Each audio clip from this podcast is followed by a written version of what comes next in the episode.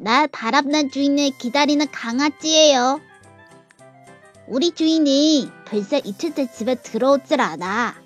사료 그릇에 사료가 바닥난 지도 오래됐고, 그래서 난 너무 배가 고파. 어젯밤은 바깥 달빛을 보고 컥컥 짖었어. 무슨 일이 있는 걸까? 혹시 여자친구랑 여행을 간건 아닐까? 아니야. 며칠 전에 엄청 싸우는 소리를 들었잖아. 한 번 감정이 상하면 쉽게 풀지 않은 주인이니까 다시 여행을 갔거나 하지 않았을 거야. 그럼 술인가? 술을 이틀 동안이나 마시고 있단 말이야?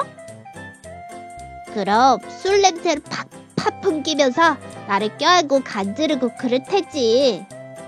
난 아무래도 상관없어.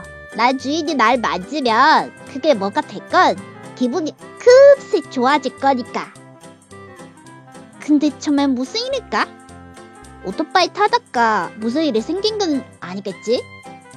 외출할 때 향수를 엄청 뿌리고 낚았던데 그러면 주인 기분이 정말 안 좋은 거거든. 어떻게 됐건 주인이 얼른 돌아왔으면 좋겠어. 그리고 무슨 일이 있었는지 나한테 조얼조얼 얘기해줬으면 좋겠고. 그게 아니라면 자동 응답기에 대고 잘 있다고 말이라도 좀 해줬던가.